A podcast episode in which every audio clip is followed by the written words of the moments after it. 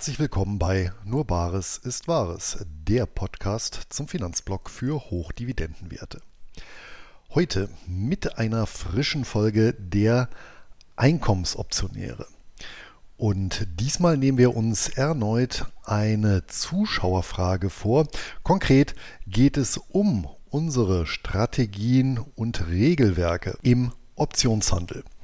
Und da wir bei der Aufnahme der Folge schon frühzeitig gemerkt haben, dass der Erklärungsbedarf und die entsprechende Informationsdichte doch etwas höher sind als gedacht, haben wir das Ganze in zwei Teile gesplittet. Im aktuellen Beitrag, da erläutere ich meinen persönlichen Ansatz, in der nächsten Folge dann mein Konterpart Vincent Wilker. Und damit gebe ich auch schon ab an die Einkommensoptionäre. Ja, hallo und herzlich willkommen zu einer neuen Folge der Einkommensoptionäre. Mittlerweile die 19. Ausgabe dieses Formats, welches ich zusammen mit meinem Kollegen Luis Pazos vom Blog Nur Bares ist Wahres äh, durchführe. Immer wieder mit Begeisterung. Heute werden wir uns auch wieder einer Zuschauerfrage widmen, die ich natürlich gleich ausführlich nochmal hier einblende und vorlese. Es geht im Groben darum, um mögliche Strategien oder ein Mix aus Strategien, die dann eben in jeder Marktphase eine äh, ja, positive Rendite möglichst abwerfen. Aber zunächst mal hallo und herzlich willkommen, Luis. Wie geht dir das heute? Moin Vincent, äh, schön hier wieder mit dir zusammen parlieren zu können über unser finanzielles Lieblingsthema. Danke der Nachfrage, mir geht es gut. Wir hatten uns ja eben schon so ein bisschen über das Wetter mokiert, den Regen in den Niederungen und dem bin ich am Wochenende durch einen Ausflug in den Harz entfleucht, wo wirklich schon eine dicke Schneedecke liegt und dann eine schöne Wanderung durch die Berge zu einer rustikalen Einkehrmöglichkeit. Das äh, hat das Herz dann wieder ein bisschen höher schlagen lassen. Das klingt solide, Luis, bin ich ein bisschen neidisch. Wir hatten hier gerade mal so ein äh, Nicht-Regen, teilweise sogar mit äh, Ansatz, Ansätzen von Sonne. Das war aber, wie gesagt, nur ein halber Tag. Ansonsten hier doch sehr, sehr nass, feucht und windig die ganze Angelegenheit in den letzten Tagen und Wochen. Ich freue mich auf meinen nächsten Aufenthalt in der Sonne demnächst auf Teneriffa. Aber widmen wir uns den Finanzen der konkreten Frage des Zuschauers, die ich jetzt gerne einmal kurz einblende. Da sollte es zu sehen sein. Und zwar fragt der Teilnehmer äh, Zulu667, hallo ihr beiden, ich hätte einen Themenwunsch. Luis hat bei den Schatzmeistern immer mal wieder erwähnt, dass er parallel verschiedene Strategien fährt, die in verschiedenen Marktphasen performen. Könntet ihr mal in einer Folge näher auf die möglichen Strategien und vielleicht auch eure persönlichen Regelwerke dazu eingehen? Das fände ich sehr interessant. Vielen Dank für dieses tolle Format. Ja, erstmal natürlich auch vielen Dank für die Frage und das Lob für dieses Format. Und da diese Frage ja auch ähm, ja, deinen Äußerungen äh, bei den Schatzmeistern beim anderen Format mit ähm, Lars und mit Alex zusammen äh, hier äh, angesprochen wird, ja, übergebe ich auch direkt mal ähm, ja, das Mikro an dich und feuerfrei. Äh, wir sind gespannt.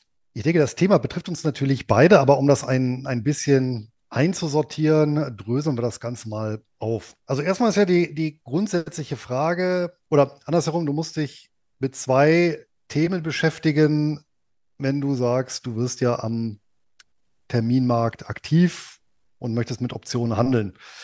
Und diese Fragen betreffen ja einmal das, ich nenne es jetzt mal Trägerportfolio und das andere ist tatsächlich die, die Strategie, die du verfolgst. Äh, das bedingt sich natürlich gegenseitig. Betrachten wir erstmal die Strategie. Hier gibt es ja zig verschiedene Strategien und auch wenn wir es jetzt oft genug gesagt haben, ich betone es ja nochmal äh, sicherheitshalber, ähm, mein persönliches Ziel ist es, Erträge zu generieren, also ein möglichst konstantes, laufendes Einkommen. Das heißt, ich positioniere mich hier als Stillhalter. Und ähm, damit fallen natürlich so Strategien weg wie Hedging, was ein bisschen Beiwerk ist, da kommen wir nachher vielleicht nochmal zu, oder eben ganz klassisch spekulieren auf Kursgewinne mit Hebel. Das ist ja auch eine durchaus legitime Möglichkeit, was ja auch viele praktizieren, die dann unser Gegenpart sind. Denn wo wir stillhalten, muss uns ja jemand die entsprechende Option auch abkaufen. Wir treten als Verkäufer auf, ohne Käufer kein Verkäufer. Und im Wesentlichen sind das eben Leute, die ihre Portfolios absichern wollen oder eben die zocken wollen, was ja auch legitim ist. Also zocken und hatchen lassen wir jetzt mal weg. Wir positionieren uns als Stillhalter. Der mit dem Ziel antritt, hier ein konstantes, laufendes Einkommen zu generieren. Hinzu kommt noch, zumindest jetzt in meinem Fall, auch das hat wir eben, Vincent, wir sind ja nicht mehr die Jüngsten. Das heißt, ich verfolge hier bewusst eine konservative Strategie. Das heißt, ich gehe eben nicht so sehr auf Margin. Ich tätige beispielsweise keine hm, anderen Operationen, die es ja auch gibt, wie Leerverkäufe. Ja, oder und da sind wir wieder beim Trägerportfolio. Ich nutze hier keinen Wertpapierkredit. So, und dieses konservative Vorgehen, wenn wir jetzt das Ganze nochmal spiegeln, muss ja erfolgen, wenn ich als Still, also Stillhalter bin, auf Grundlage eines, eines Portfolios, das ich ja habe. Ja, denn ich brauche ja eine Sicherheitsleistung, um eben meine Optionen verkaufen zu können. Und das ist natürlich die Frage auch, wie strukturiere ich so ein Trägerportfolio? Das ist ja auch äh, sehr, sehr wichtig, was eben dann am Ende die Gesamtperformance angeht. Das war vielleicht vor 10 bis 20 Jahren noch relativ einfach, weil es da recht hohe Zinsen teilweise auch auf das ähm, Brokerkonto bzw. das Verrechnungskonto gab.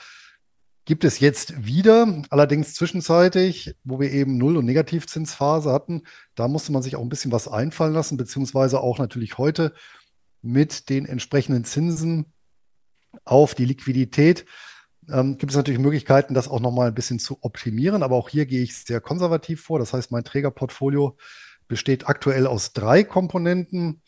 Einmal ganz klassisch Liquidität auf dem Brokerkonto. Die sollte man auch nicht zu knapp bemessen, wenn man nicht ins Minus rutschen möchte. Da komme ich nachher zu im Rahmen des Risikomanagements.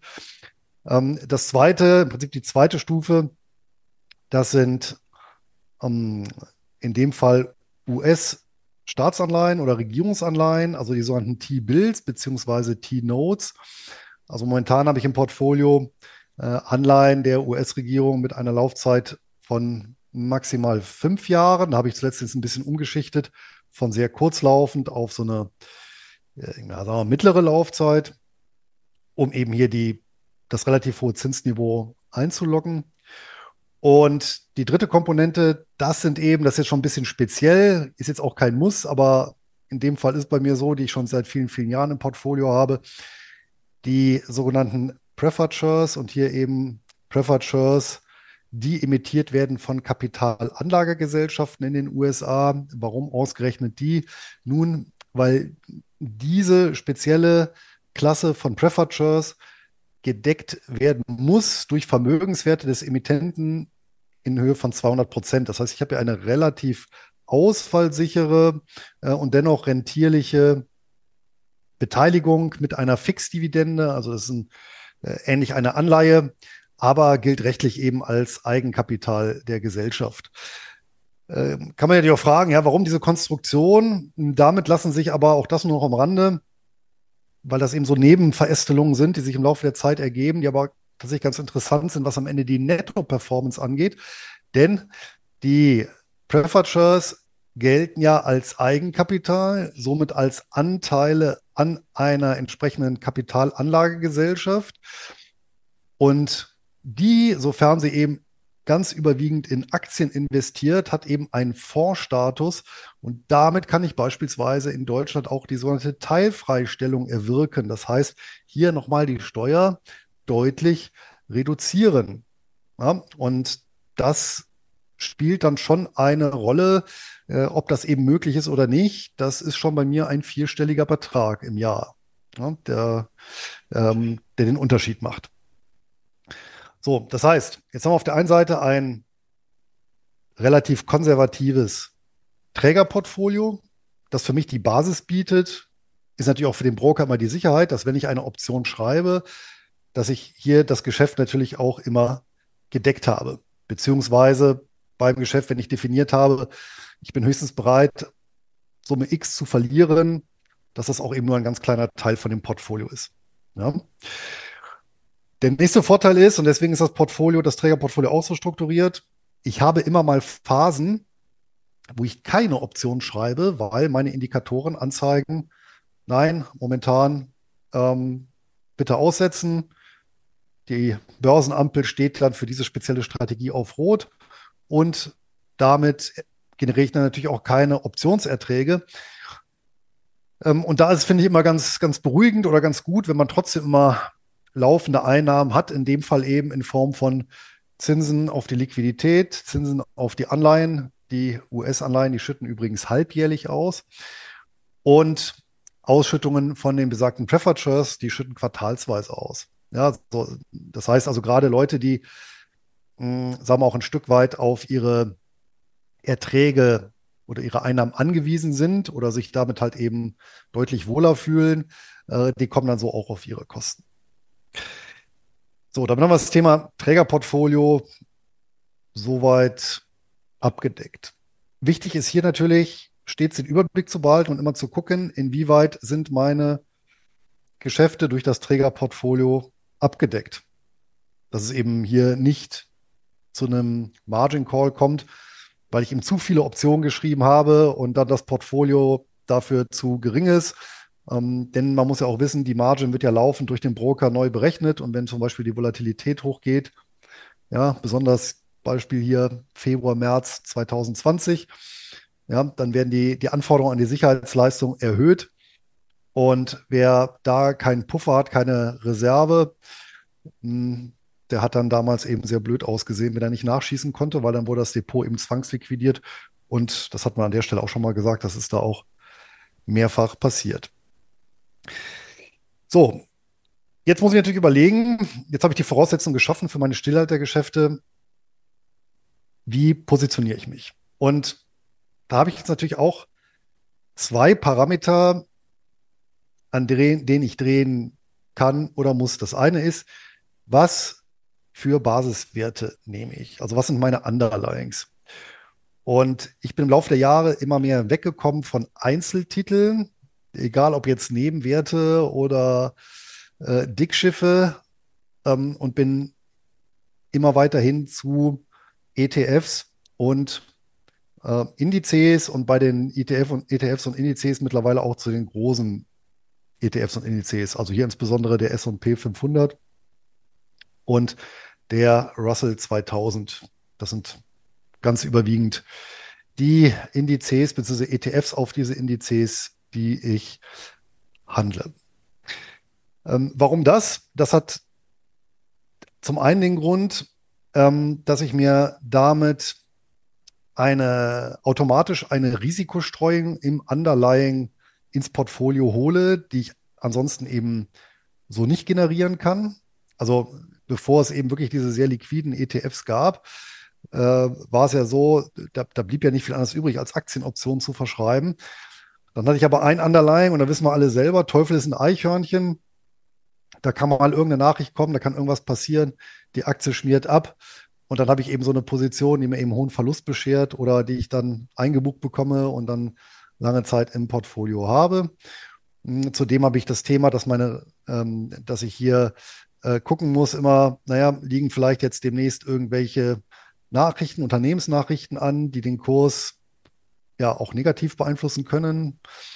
Und einfach das ganze Risiko eliminiere ich, indem ich eben Optionen auf einen Index äh, schreibe, weil wenn hier ein Indexbestandteil zum Beispiel äh, durch eine schlechte Nachricht mal um 5% runtergeht, fällt das in einem breit angelegten Index wie eben dem S&P 500 oder dem Russell äh, 2000 überhaupt gar nicht auf. Ja, das ist, geht letztendlich im Rauschen unter. Und ich muss mich auch nicht um ähm, Veröffentlichungstermine etc. pp. kümmern. Also das war die eine Überlegung. Äh, erstens eben Risikominimierung. Hm, und ich denke, jeder, der lang genug Aktienoptionen gehandelt hat, der hat sich dann auch mal die ein oder andere Gurke ins Depot geholt. Ja, habe ich ja auch noch. Zu Altlasten. Ähm, der zweite Punkt ist aber auch, ähm, im Laufe der Zeit habe ich eben festgestellt, dass ich mit den automatisierten Strategien auf Basis eines kompakten Regelwerks hier natürlich viel, viel weniger Rechercheaufwand habe und damit viel Zeit einspare, wenn ich eben von Einzelwerten auf Index- oder ETF-Optionen gehe. Wer natürlich Spaß hat an der Recherche, gar kein Thema. Und wer sich hier mit den Einzelwerten beschäftigen will, absolut valide. Ich bin da aber eben sehr zeitsensibel und mich hat schon immer so ein bisschen geärgert, wenn ich sehr viel Zeit aufwenden musste, um mir den richtigen Basiswert rauszusuchen. Auch wenn das heute mittlerweile mit entsprechenden Services beziehungsweise mit entsprechenden Seiten, wo ich äh, durch Filter mir die Werte ähm, ausgeben lassen kann, geht heute alles viel, viel einfacher als noch vor einigen Jahren. Aber trotzdem mit einem Index, da brauche ich halt eben in dem Sinne, was das Underlying angeht, nicht mehr großartig überlegen. So, das ist jetzt also meine persönliche Ausrichtung auf ETFs und Indizes. Und der nächste Schritt ist dann zu überlegen, nun ja, was, was für unterschiedliche, konkret unterschiedliche Strategien fahre ich denn jetzt mit denen? Weil, und das wirst du sicherlich auch bestätigen können, ähm, der Punkt ist einfach der, es gibt nicht die eine Strategie, die immer äh, performt, bezogen auf eine Woche oder einen Monat, also die immer einen positiven Ertrag abwirft. Ähm, das gibt es nicht.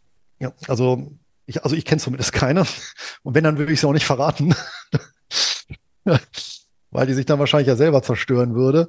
Ähm, also der Punkt ist der, eine einzelne Strategie ähm, auch wenn sie natürlich im, im, im Bereich des Optionshandels über längere Zeit, also Betonung liegt auf längere Zeit, im Schnitt gut läuft, weil ich hier natürlich als Stillhalter den Zeitwertvorteil auf meiner Seite habe. Ich wiederhole hier das Beispiel. Wir betätigen es ja als Stillhalter äh, wie als Versicherer. Das heißt, wir haben als Verkäufer von Versicherungen hier die, die Wahrscheinlichkeit auf unserer Seite, aber das heißt ja nicht, dass jedes Mal, jeden Monat oder jede Woche äh, diese Versicherungen zu unseren Gunsten ausgehen, diese Verkäufe. Das heißt, wenn ich eine Strategie habe, die auch langfristig gut funktioniert, werde ich immer mal Phasen haben, wo diese Strategie nicht funktioniert. Und vor allem, ich kann diese Phasen im Vorfeld nicht ähm, sicher ermitteln, logischerweise, sonst äh, wäre es ja klar. Also dann, dann wäre die Strategie ja auch wieder so eine 100%-Strategie. Das heißt, ich muss mit dieser prinzipiellen Unsicherheit leben und dass diese Unsicherheit phasenweise eben zuschlägt, dass ich das nicht systematisch ermitteln kann, diese Phasen, sondern hier mit Wahrscheinlichkeiten arbeiten muss. Und dass es hier auch, und das ist auch nochmal so, ein, so eine Botschaft, ganz, ganz entscheidend darauf ankommt, eben auch dann langfristig durchzuhalten und nicht abzubrechen, auch wenn ich mal eine Phase habe von zwei, drei Monaten, wo es mal gegen mich läuft. So, und das Ganze kann ich jetzt aber ein Stück weit diversifizieren, indem ich eben über mehrere Strategien gehe, die zu unterschiedlichen Zeiten unterschiedlich gut oder schlecht performen. Dann habe ich jetzt zwar mal, dass eine Strategie in einem Monat schlecht läuft, aber die anderen vier laufen dann gut, sodass ich dann eben unterm Strich eher mit einem positiven Ergebnis rechnen kann, als wenn ich nur eine einzige Strategie fahre. Also es ist im Prinzip eine, eine Diversifikation. Und da ich jetzt schon im Prinzip konzentriert bin auf ohnehin diversifizierte Indizes, kann ich hier die Strategien diversifizieren über die Zeit. Und letztendlich läuft mein Ansatz darauf hinaus, dass ich von ganz kurzfristigen Optionen, also von tatsächlich 0 DTE, können wir gleich auch noch mal drauf eingehen, bis sehr langfristige Optionen nämlich 365 DTE streue. Und das Ganze eben über fünf, sechs unterschiedliche Strategien mit im Wesentlichen unterschiedlichen Laufzeiten und damit auch einer unterschiedlichen Sensitivität bezüglich verschiedenen Parametern, ja, wie eben Zeitwertverfall, wie eben Volatilität und damit eben besagte Streuung hinbekomme. Das soweit zu meiner Grundausrichtung.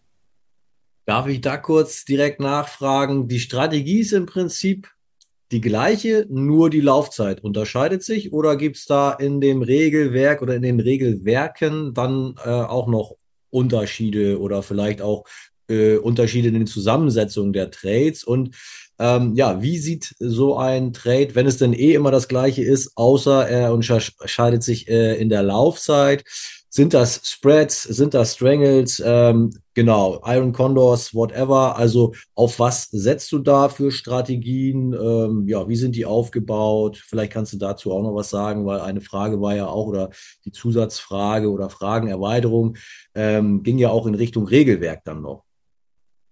Ja, sicher. Also äh, natürlich ist es nicht genau dieselbe Strategie und dann einfach nur mit unterschiedlichen Laufzeiten. Das funktioniert natürlich so nicht. Und ähm, wenn wir einfach mal schauen, fangen wir mal mit, äh, mit den 0-DTE an. Das ist ja momentan so ein bisschen, so ein bisschen Mode. Da sind es in der Tat Iron Condors, wobei die eben separat aufgesetzt werden. Was ein Iron Condor? Im Prinzip äh, sind das äh, zwei Spreads, einmal auf der Put-Seite, einmal auf der Call-Seite. Und da werden eben über den laufenden Börsentag, also zwischen einem und mehreren aufgesetzt und äh, die wiederum ähm, ja, mit, einer Laufzeit von also null Tagen. Das heißt, die verfallen dann am selben Tag. Ähm, das mache ich auch mittlerweile äh, nicht mehr manuell, weil da auch, da sind wir wieder bei diesem zeitlichen Aufwand. Ich, ich, also ich habe es lange Zeit manuell gemacht, auch ausprobiert. Ich glaube, ich hätte es dann irgendwann sein gelassen zugunsten irgendeiner anderen Strategie, weil es mir dann irgendwann zu viel Zeit gekostet hätte. Und der andere Aspekt ist, was ich dann auch gemerkt habe, man wird dann bei, bei, bei dieser Null-DTE-Strategie manuell aufgesetzt zum Getriebenen der Zeit. Ja, also, ähm, weil es gibt ja dann feste Uhrzeiten, ja, zu denen man dann idealerweise täglich diese Null-DTE Condors aufsetzt. Und äh, der Punkt ist halt eben der, dass man dann auch in seiner Freizeit irgendwie immer auf die Uhr guckt und dann äh, schaut, ah, naja, jetzt ist halt in fünf Minuten, muss ich ihn aufsetzen, jetzt bin ich halt mal unterwegs, da muss ich mir irgendwo eine ruhige Ecke suchen, äh, das Handy zücken und dann auf dem Bildschirm da das Ganze machen. Es geht alles, aber es ist halt, ja, wie gesagt, äh, man, man, wird dann zum Sklaven der Zeit und, und nicht zum, man beherrscht die Zeit nicht, was ja eigentlich das Ziel ist unserer ähm, ertragsorientierten Kapitalanlage, ja, dass wir, dass wir uns, äh, dass wir die Zeit letztendlich kaufen und nicht, nicht umgekehrt. Deswegen bin ich da auch dazu übergegangen, mh, nach auch einer Erprobungszeit das Ganze automatisiert über eine Software zu machen. Da gibt es die sogenannte Trade Automation Toolbox. Das ist eine Software, die kann ich tatsächlich ausschließlich mit IB koppeln. Und da kann ich tatsächlich äh, bisher ausschließlich 0 DTE, aber das wird sicherlich erweitert werden. Hm, äh, Regeln, also quasi mein Regelwerk kann ich dort abbilden. Ne, es ist jetzt keine KI, keine künstliche Intelligenz, sondern im Prinzip nur ein Roboter, der die nach deinen Regeln dann die Trades ausführt und platziert. Ja, und das ähm, und seitdem ich das habe, da äh, habe ich dann auch wieder ordentlich äh, Zeit gewonnen. Das heißt, das System muss nur einmal am Tag gestartet werden und dann ist das Ganze erledigt. Und dann kann man eben abends nach Börsenschluss auf die ähm, Auswertung dann schauen. Und ja, ähm, aber auch hier hat man tatsächlich negative Tage. Ähm, und es gibt tatsächlich auch mal durchaus negative ähm, Wochen und Monate. Also auch hier ist es so, es gibt Phasen, in denen das gut funktioniert und Phasen, in denen das weniger gut funktioniert. Das Gute ist allerdings an diesen 0-DTE ähm, Trades, dass die halt intraday sind. Ich habe kein Übernachtrisiko. Die Position ist abends wieder geschlossen und ich kann in jeder Marktphase aufsetzen. Also im Prinzip selbst in einer, in einer heftigen, in einem heftigen Crash weil ich ja da auch durchaus oder in einer BES, ja, also auch in einer jahrelangen BES kann ich damit operieren, weil auch da habe ich ja tageweise ist die Rendite ja wieder sehr zufällig und ähm, die Schwankungen sind ja dann mit einberechnet, äh, sodass ich auch hier letztendlich unabhängig vom Grundtrend mh, hm, dieselbe Chancen habe eben auf, äh, auf Gewinne, ja, unabhängig jetzt von der Phase. Also hier ist eben der Vorteil, ich habe eine ähm, von der Börsenkonjunktur unabhängige Strategie. Ja. Ähm, hier gibt es natürlich, kann man sich auch mal umschauen auf, auf ja, YouTube oder auch äh, Google, äh, eine Fülle an, an, an Möglichkeiten, wie man diese äh, Strategie mh, hm, aufsetzen kann. Ja, also ähm, typischerweise ist es eben einen Bull Put Spread und einen Bear Call Spread auf den SPX, also auf den S&P 500. Und dann kann man definieren, eine Prämie, die man auf jeder Seite einnehmen möchte, die beträgt bei mir, ich glaube, ich habe eine Spanne eingegeben von, von 80 Cent bis ähm, 1 Dollar.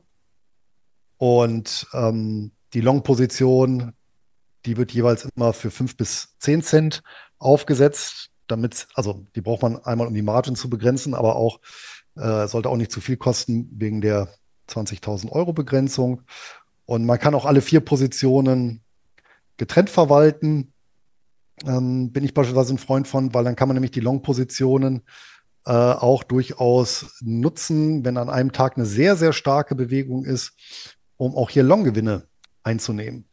Und dann definiert man eben, wie bei allen Strategien, ähm, wann steige ich aus. Und das äh, ist beispielsweise, äh, habe ich das definiert bei, bei 150 Prozent, also bei, beim 2,5-fachen.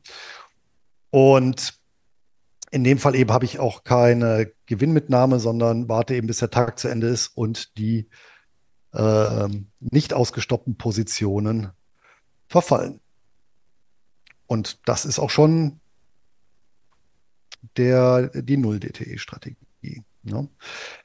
Dazu hätte ich auch noch kurz Fragen. Du hast einmal schon mhm. die äh, Verlustverrechnungsbegrenzung angesprochen. Äh, die haben wir ja ausführlich thematisiert in unserer ja äh, letzten Folge. Wer da nochmal reinschauen möchte, ne, das ist ja ähm, immer auch ein wichtiges Thema, wenn wir eben über Long-Bestandteile oder eben überhaupt Long-Strategien äh, sprechen. Nun, äh, bei einem Iron Condor äh, haben wir auf jeden Fall dann ja zwei Long Legs mit drin.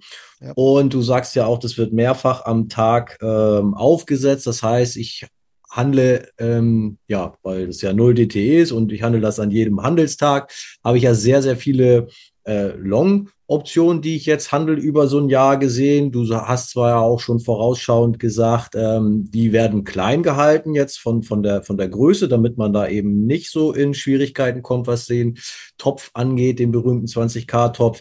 Kannst du da ungefähr, ich meine, das kann sich wahrscheinlich auch jeder selber mal ausrechnen, aber jetzt ähm, so richtig aus der Praxis mal sagen, nach wie vielen Tagen man im Prinzip dann jetzt, wenn man nur jetzt die Null-DTE-Geschichten ähm, berücksichtigt, äh, da den Topf voll hätte. Kommt man da überhaupt hin oder ist das weit weg und man hat noch Luft für andere Strategien, wo man äh, noch ein bisschen was in den Topf äh, reinbuttern kann? Oder äh, muss man nach einem halben Jahr diese Strategie quasi aussetzen, weil der Topf voll ist? Oder was ist da so deine Erfahrung? Mhm. Also erstmal kommt es darauf an, wie groß der Topf ist. Wenn alleinstehend bist, eben 20.000. Wenn gemeinsam veranlagt bist und dann dementsprechend Depot hast, dann sind es ja 40.000. Und dann kommt es nicht darauf an, wie viel setzt du auf pro Tag. Ich hatte gesagt, du kannst einen Kontrakt pro Tag aufsetzen, idealerweise immer zur selben Zeit. So, und wenn ähm, du, sag mal, für eine Long-Position 10 Dollar, also 10 Cent bezahlst, für eine andere 5 Cent, dann sind das 15 Dollar pro Position. Und ähm, das sind dann bei, ähm, ich weiß gar nicht, wie viele Handelstage haben wir, so um die 200 äh, im Jahr. Du halt eben 3000 Dollar. Ja, also das ist jetzt ähm, dadurch, dass wirklich die, der Long so, so wenig kostet, wird, werden die 20.000 oder 40.000 halt sehr, sehr langsam angeknabbert. Und wenn du jetzt sagst, okay, ich mache nur 0 DTE, ja, dann kann ich ja sagen, okay, im Jahr, ähm, wenn ich, wenn ich ein Konto aufsetze, äh, 3000. Ja, dementsprechend ähm, kann ich dann eben äh, sechs bis, bis sieben im Jahr, äh, Entschuldigung, am Tag aufsetzen und komme dann eben auf meine 20.000. Ja. Also okay, ja, da ist schon einiges, äh, einiges an äh, Luft. Schon mal ein Anhaltspunkt auf jeden ja. Fall, genau. Dann aber natürlich nur, nur als Ergänzung, ähm, es geht aber nicht aufgrund der Volumina, die du schreibst, geht es in der Regel nicht ohne Longs. Also ich war noch nur davor, das ohne Longs aufzumachen, weil äh, da bist du eben ganz, ganz schnell hast dann die Margin gerissen. Ja, also weißt ja selber, ja, wenn du nur, wenn du nur ein, ähm, äh, äh, eine Position verkaufst, ohne Kauf, Absicherung, dann ist ja die, die Margin-Auslastung um viel, viel, vielfaches höher. Ja, klar, auf jeden Fall. Ähm, viele werden das mit ihren Kontogrößen auch gar nicht, äh, wie gesagt, ohne äh, Long Up oder Long äh, Leg handeln können dann. Ne? Dann ist man ja manchmal dann auf ein, wenn, wenn überhaupt, äh, auf einmal am Tag begrenzt, weil du sagst ja, du lässt auslaufen. Das heißt, du schließt ja nicht unterwegs, kannst dann den nächsten machen, so von der Margin her. Ja, also ich denke schon, die äh, Longlegs braucht man in der Strategie auf jeden Fall. Aber das war jetzt einfach mal, um eine Idee zu bekommen. Ne, wenn man jetzt rein diese Strategie fährt, dann passt das so in ein Jahr erstmal grob rein bei der entsprechenden Anzahl, wie du das gerade geschildert hast. Dann nochmal ein Wort zu der TAT. Du hast gesagt, also die Strategie an sich, da findet man diverse Videos drüber und auch äh, zur TAT, wer da mal tiefer einsteigen will, gibt es natürlich auch Videos auf YouTube zu finden, wo man ein bisschen gucken kann, was sie kann, wie die funktioniert und so weiter. Aber die ist ja auch mit äh, Kosten und, ich sag mal, mit ein paar Umständen, was die Einrichtung angeht, äh, verbunden. Vielleicht kannst du dazu noch ein bisschen was erzählen, ähm, weil einige aus der Szene kennen, kennen sie es wahrscheinlich schon, aber die, die das jetzt das erste Mal gehört haben, dass das Bild noch ein bisschen runder wird, was da noch mit mhm. zusammenhängt. Also die TAT hat verschiedene Preismodelle. Ich meine momentan zwischen 50 und 200 Dollar im Monat. Jetzt zahlen mich nicht drauf fest. Ich habe selber so einen Tarif von 99 Dollar im Monat. Das hängt auch davon ab, wie intensiv du die nutzt. Das heißt, wie viele Trades pro Tag du aufsetzen möchtest. Ja, da sollst du auch nicht zu, äh, zu konservativ kalkulieren. Wobei, du kannst eh jederzeit äh, das Modell wechseln. Das ist jetzt auch nicht das Thema. Das heißt, die 99 Dollar muss man dann in Kauf nehmen, aber ehrlich gesagt, äh, die äh, sind, sind es sehr viel wert. Also möchte ich nicht missen, bezahle ich gerne dafür. Äh, das zweite ist, du musst halt eben einen Rechner haben, wo du das drauf laufen lässt oder eben Server. Ich selber habe die Serverlösung hm, genutzt oder nutze die Serverlösung. Das heißt, ich habe mir so einen virtuellen Server, gibt es ja auch zig, zig Anbieter. Äh, hier beispielsweise, ich nutze das Angebot von Strato. Und dort ein Windows-Server, also die TAT funktioniert aktuell nur mit Windows. Und mit dieser Serverlösung ist eben der Vorteil, ich bin dann eben unabhängig von der Hardware selber. Ja? Also äh, wenn ich auch mal unterwegs bin oder so, dann äh, kann ich das Ganze aktivieren. Hm, oder ich habe auch nicht das Risiko, dass mir dann irgendwie zu Hause dann der Rechner, der im 24-Stunden-Betrieb da ist, irgendwie mal abschmiert oder ähnliches.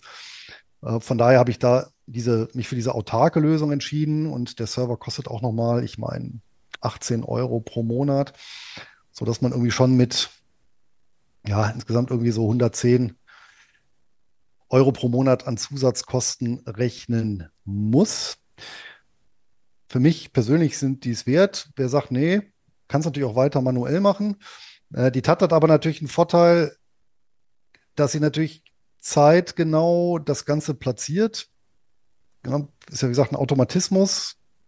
Ähm, und du hast natürlich ein paar Sachen, die manuell einzustellen sehr, sehr aufwendig wäre. Äh, wo ich zum Beispiel ein Fan von geworden bin, sind eben von, sind eben Adjustable Stops. Das heißt, ich kann Stoppmarken nachziehen, je nachdem, wie sehr beispielsweise ein eine Option im Wert gefallen ist. Ja, dass, wenn es dann eine Gegenbewegung gibt, das dann früher ausgelöst wird und ich dann zum Beispiel Gewinne gesichert habe. Das heißt, hiermit reduziere ich mein Risiko noch weiter mit solchen Adjustable Stops. Und ähm, im Gegenzug, klar, habe ich vielleicht auch ein bisschen weniger Rendite auf, ähm, auf lange Sicht. Aber wie gesagt, ich habe ja ein eher konservatives Vorgehen. Und da äh, hilft das eben sehr, sehr gut, gerade in Phasen, wo es auch mal innerhalb eines Tages recht viel schwankt, weil dann habe ich wirklich die Möglichkeit, Gewinne, die ich gemacht habe, beispielsweise am Vormittag, ähm, die dann auch gegen Mittag zu sichern, wenn es dann eben umkippt und der Trend in die andere Richtung läuft. Dann hast du nämlich schon mal Tage, wo recht viele äh, Optionen dann ausgestoppt werden, auch intraday. Ja, danke für die Ausführung. Dann würde ich jetzt noch nachfragen. Also 0 DTE haben wir, sage ich mal, abschließend besprochen. Jetzt hast du noch von anderen äh, Zeitintervallen, mhm. äh, was die, was die Dauer der Trades angeht, gesprochen. Ähm, welche sind das? Also so ganz grob, ne? wenn, wenn du sagst, äh, vier, fünf, sechs verschiedene Laufzeitmodelle hast du da und worin unterscheiden die sich jetzt? Ähm, ja, was ich vorhin sagte, im Regelwerk oder wie auch immer, weil du sagtest, das ist natürlich nicht haargenau das Gleiche. Ähm, ja, vielleicht kannst du da zumindest grob äh, sagen, wo die sich denn unterscheiden, welchen Parametern beim Aufsetzen oder so? Ja, also ich nutze auch noch eine wochenbasierte Strategie, also auf äh, sieben Tage. Die läuft ebenfalls auf dem SPX. Die wird eben bei einem sehr, sehr niedrigen Delta geschrieben und eben einmal die Woche. Allerdings auch hier nur, ähm, wenn bestimmte Momentum-Indikatoren über einer bestimmten Marke sind. Und auch hier gibt es dann eben eine Verlustbegrenzung, hier allerdings auch eine Gewinnmitnahme. Ähm, einmal Verlust bei, bei 300 Prozent und Gewinnmitnahme bei 90 Prozent. Mm, das ist so eine, so eine wochenbasierte Strategie. Mit einer leichten Abwandlung geht das Ganze auch nochmal monatsbasiert. Auch da ist eben ein Spread ähm, mit einer Laufzeit von, äh, von 30 Tagen. Und weil diese 30 Tage Laufzeit im Prinzip, soll ich sagen, so der Mittelwert oder äh, das Zentrum zu der Glockenkurve darstellt, habe ich da auch noch eine zweite Strategie, auch um ein bisschen zu variieren. Die kommt auch ohne Long-Position aus. Das ist tatsächlich ein klassischer Stränge, auch eben mit einer Laufzeit von 30 Tagen. Das heißt, hier wird ein Call und ein Put gleichzeitig geschrieben, beides auch mit einem sehr niedrigen Delta, typischerweise so im Bereich 2 bis 4. Das heißt, relativ weit weg vom aktuellen Kurs. Und hier werden auch beide Seiten, also das schreibe ich auch als klassischen Stränge, also nicht beide Seiten getrennt, sondern beides zusammen. Und hier erfolgt beispielsweise eine Gewinnmitnahme bei 75 Prozent Preisverfall des Strängels und ein Verlust von 175 Prozent. Dann wird er geschlossen.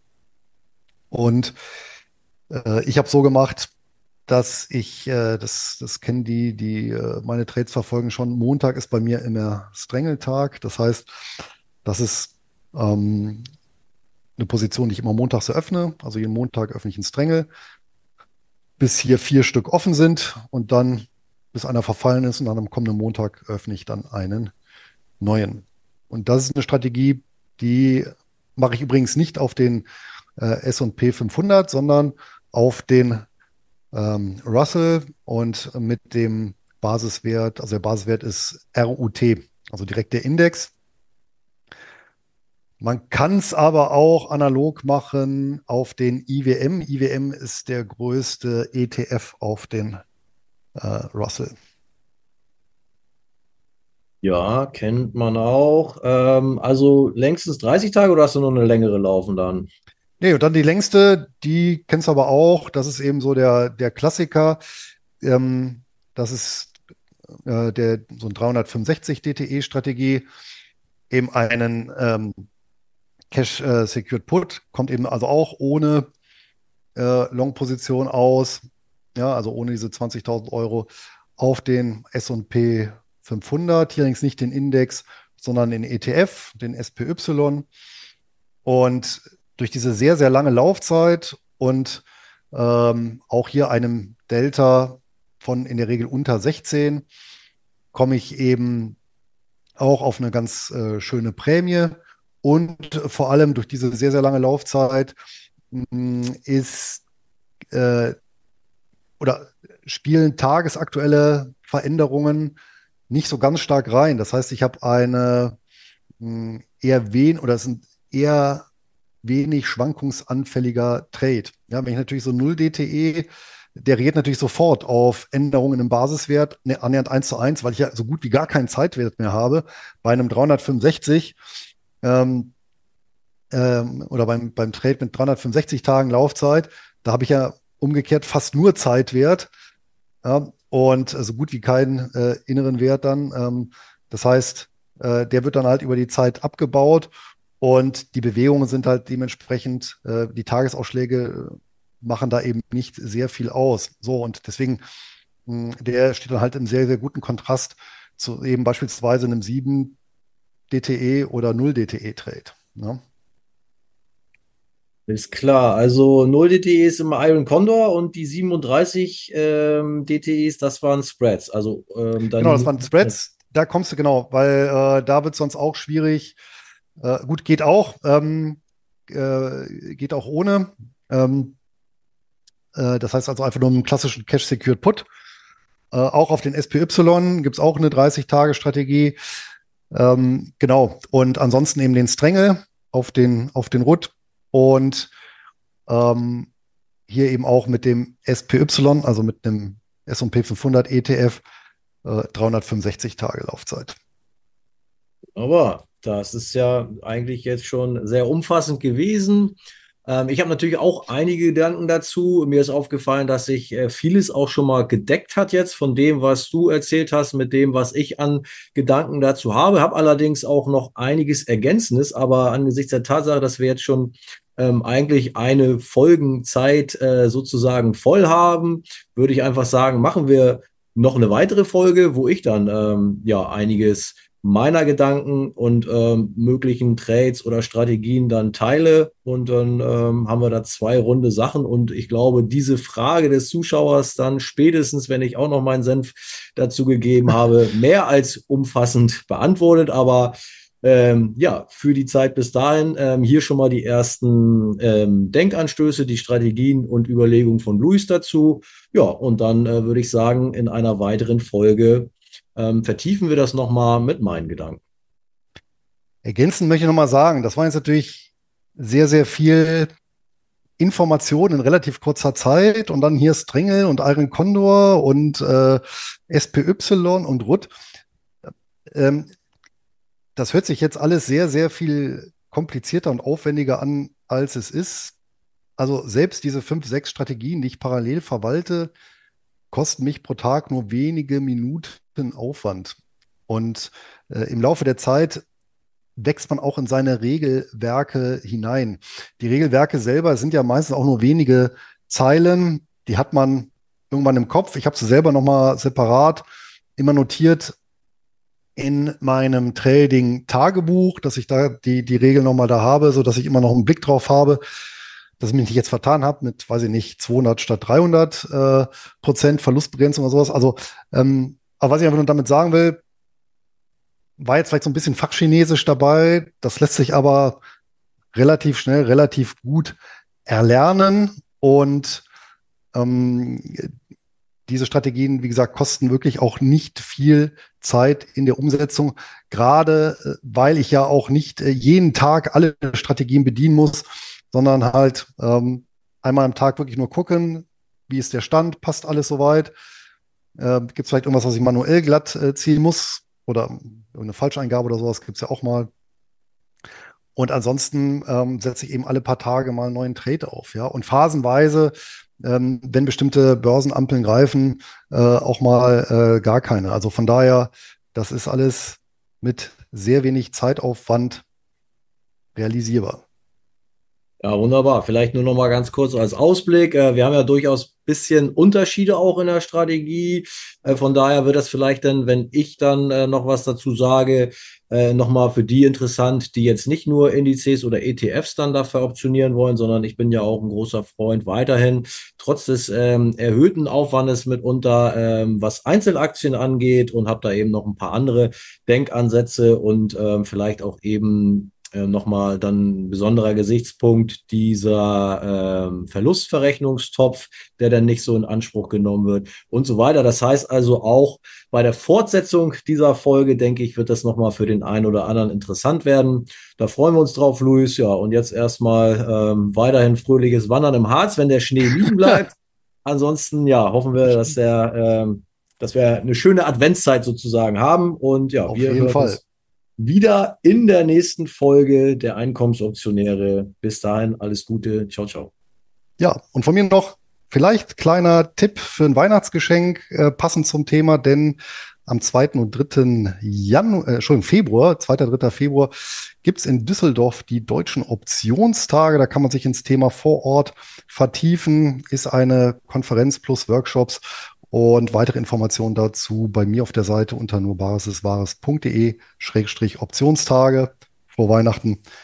Wir sehen, hören uns im neuen Jahr. Bis dann. Ciao, ciao. Tschüss.